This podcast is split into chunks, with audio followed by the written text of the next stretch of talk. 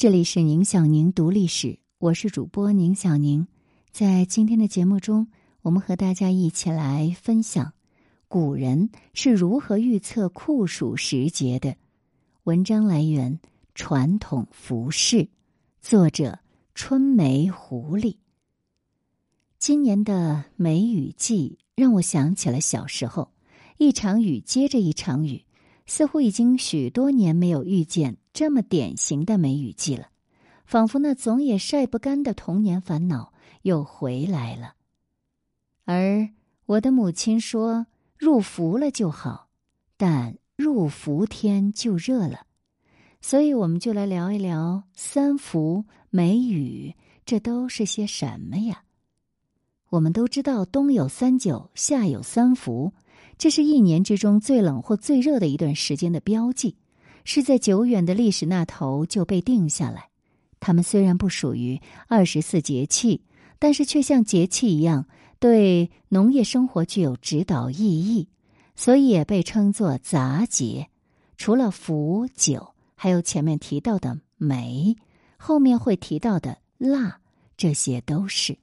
他们很多如今重新被赋予了气候学上的意义，这当然是后话了。虽然冬夏的这两个标记名字格式都是三、三伏啊、三九啊什么的，但如今在日期的确定上却是完全不同的推算方式了。三九是以冬至为起点开始推算的，而以往关于节日和历法的文章已经多次强调过，冬至在二十四节气里的意义与众不同，它更是历法测算的一个基准点。所以数九其实不难，因为冬至太出名，甚至是一个比较重要的节日。但三伏就特别不好算。如今的我们都是等着新闻来通知我们哪一天入伏了，哪一天又该出伏了。民间有一句俗话：“节到小暑尽伏天”，似乎入伏这天应该是跟小暑有关系。其实呢，只是两者的日子有时候比较接近而已。一般过完小暑入伏的日子就不远了。实际上，真正影响入伏日的是夏至这个节气。所以，另有一句民谚叫做“夏至三更便是伏”。夏至后的第三个庚日便是初伏，持续十天。而庚日是什么呢？还有我们之前提到的。上巳节的巳日，以及端午节原本的日期五日，这都是属于我国历法里另一套系统——干支纪日，就是以天干地支为序号进行六十天为一个周期的循环。它是世界上目前所知最长的纪日方式，至少呢是从春秋时期就开始了，一直到现在。在之前呢。我们曾经介绍过中国历法的演变，特别的烧脑。受限于天文学的发展，所以会有改动和争议。但干支纪日就比较简单，只要按照六十进制往前数数就行了，是以它可以独立存在。当大家在讨论一个月应该有几天，一年应该有几个月的时候，干支纪日不会停下来，更加不会受到影响。但当历法逐渐趋于成熟和稳定，干支纪日的弊端就出现了，它就比不上几月几日来的好记，换算呢也几乎是无规律可循，所以很多干支纪日节令后来就逐渐固定在某个日期，我们对它也越来越不熟悉。立秋后的第一个庚日就是末伏，持续十天。初伏与末伏中间的就是中伏，加起来那就是三伏。这样以二十四节气中的夏至和立秋为基准，用干支纪日来推算，就可以获得三伏了。但这个算法很不稳定，每年的日期都会变动，并且有时候会出现三伏有四十天的现象，比如今年就是。毕竟没办法设定好两个节气之间正好有四个庚日，当有五个庚日的时候，那就会出现四十天的现象。这个时候中伏就成了二十天了。明白这一点，我们可能就知道三伏有三十天还是四十天，完全就是干支纪日和节气这两个完全不相干的日期计算方式之间巧合的结果，跟这一年会不会特别热、热的特别长是没有关系的。而且，真的有学者去研究过，这个三伏究竟能不能反映每一年的夏季最热气温呢？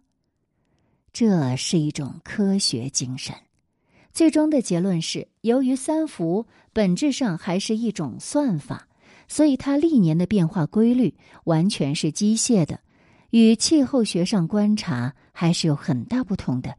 尽管三伏每年都会变动，天数也有变化，且变化比较机械，加上我国真的幅员辽阔，各地气候存在差异，但总体而言还是可以体现出一年之中最热标记这个作用的。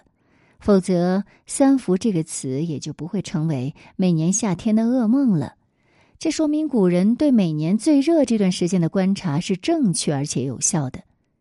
那如果说数九透露出来的是百无聊赖的萧瑟，那么与之对应的熬伏，那就是艰难惶恐里的烦躁了。不过这个伏到底是什么呢？网上有一种说法是，伏就是让你趴着别动，这当然是玩笑的话了。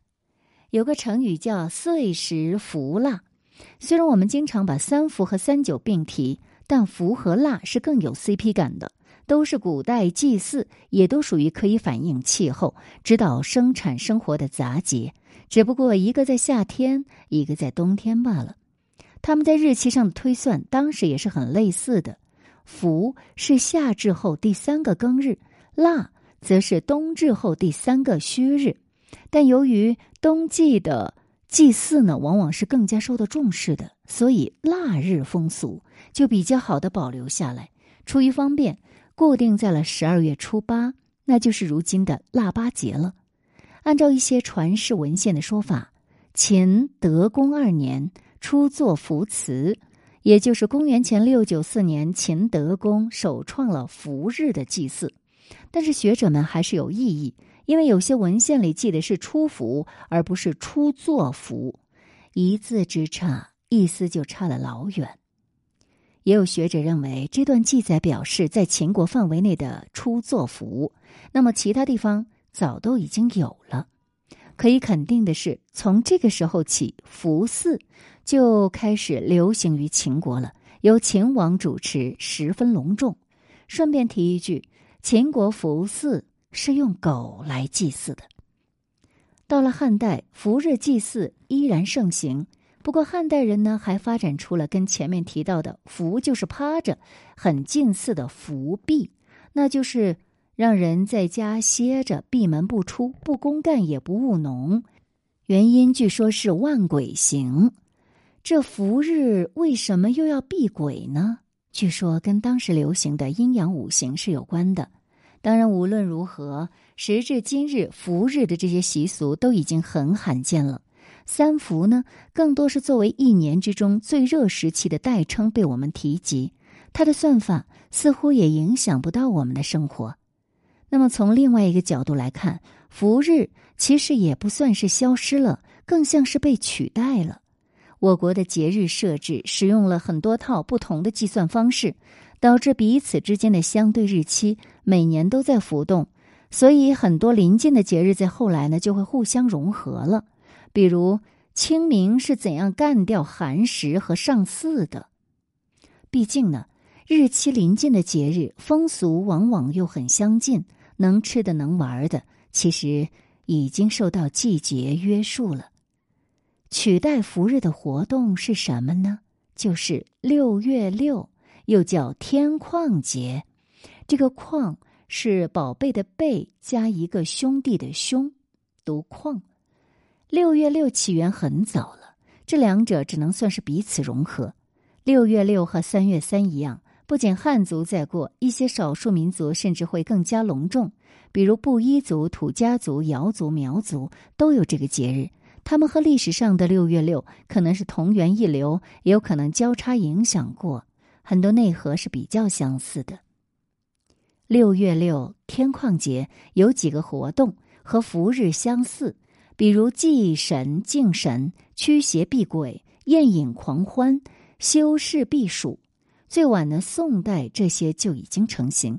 不过传承性还需要进一步论证，毕竟中国大多数传统节日也就这点内容了。除此之外，洗洗晒晒也是六月六非常重要的活动。民谚常说的“六月六晒龙袍，六月六晒红绿”，不同的是呢，洗晒的习俗，据学者考证，是从七月七移植过来的。它和季节关联性就更高，在最热的时候清洗和暴晒，当然是有利于消毒防霉的。六月六除了晒衣物，还晒书、晒经、晒谷子，几乎就是把家底翻一遍，搞个大清扫。洗呢，自然就是自己洗澡、洗头发了，还要洗家里的牲畜。有地方称六月六是猫狗的生日，这一天呢，他们也要拉出来洗一洗。回到开头的话题，今年梅雨季恐怕结束的很晚。入伏之后，很多地方估计还会有雨水。那三伏究竟是不是梅雨季的终结者呢？梅和伏一样，都是有气候意义的杂节，是古人对于一定日期内的典型气候观察以后得到的。只不过古人呢，没有科学观察气象的条件。所以使用了一些机械的日期推算方式。那么现在气候学上使用这些名词的时候呢，往往重新赋予了它科学意义。比如三伏就有新三伏的说法，那是以持续高温为衡量标准的。而入梅、出梅就更加复杂了，它也像三伏一样，有一个基于节气的推算方式。比如芒种后的 A 日为入梅，夏至后的 B 日为出梅。有的地方在出梅之后还会有断梅的概念，一般是设在小暑这一天。前面说了，小暑后几天就入伏了。之所以刚才我们说到 A 日、B 日，这是因为各地各时呢对于出梅入梅的说法是不统一的。毕竟入伏呢只是天气热。古人没有办法精确量化这个温度，但有没有下雨那就很明显。所以，任何机械推算入梅出梅的方式，很容易被发现有误差。所以，一般呢也只是用来做一个心理预期，不会拿来当做准确的预报的。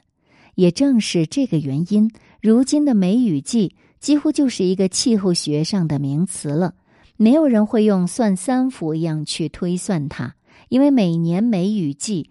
那自然都是起起伏伏，谁算谁打脸。这么说来，就留下三伏，孤零零的，每年都被拿出来算一下。这孤独、漫长又热煞个人的三伏。